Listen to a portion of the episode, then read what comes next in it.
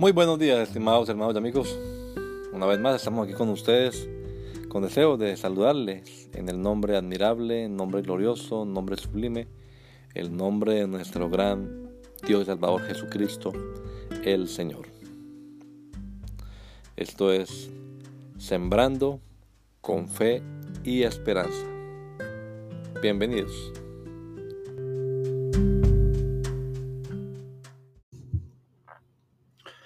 Es un hecho. Hijitos míos, no amemos de palabra ni de lengua, sino de hecho y en verdad. Primera carta del apóstol Juan, capítulo 3, versículo 18. Obras son amores y no me da razones. Caín odió tanto a su hermano Abel que lo mató. Jesús nos amó tanto que murió para que viviéramos nosotros. Caín convirtió en hechos su odio. El Señor demostró su amor con acciones. Siempre ha sido así a lo largo de la historia de la humanidad. Las intervenciones de Dios en el curso de la historia del hombre han sido siempre para demostrarle su amor inagotable. Incluso en los momentos en los que ejecutó juicio sobre la humanidad, lo hizo por amor al ser humano. Pues la Biblia dice que el padre que ama a su hijo lo disciplina a tiempo. Casi siempre en los momentos de la celebración de la Santa Cena o la Cena del Señor, entonamos hermosos cantos alusivos al amor y a la comunión. ¿Y qué tal que nos atreviéramos a poner por obra lo que cantáramos? El verso que precede al que leemos hoy dice, pero el que tiene bienes de este mundo y ve a su hermano tener necesidad y cierra contra él su corazón, ¿cómo mora el amor de Dios en él?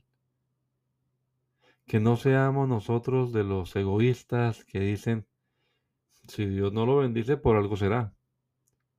Sí, quizás sea para que usted y yo tengamos la oportunidad de demostrarle nuestro amor. Que el Señor Jesucristo nos regala a todos un hermoso día hoy.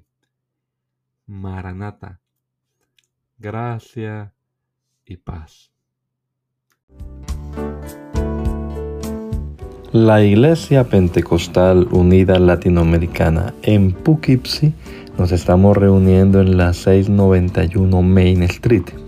691 Main Street, día jueves 7 y 30 de la noche tenemos nuestra reunión para estudiar la palabra de Dios y los domingos a partir de las 10 de la mañana.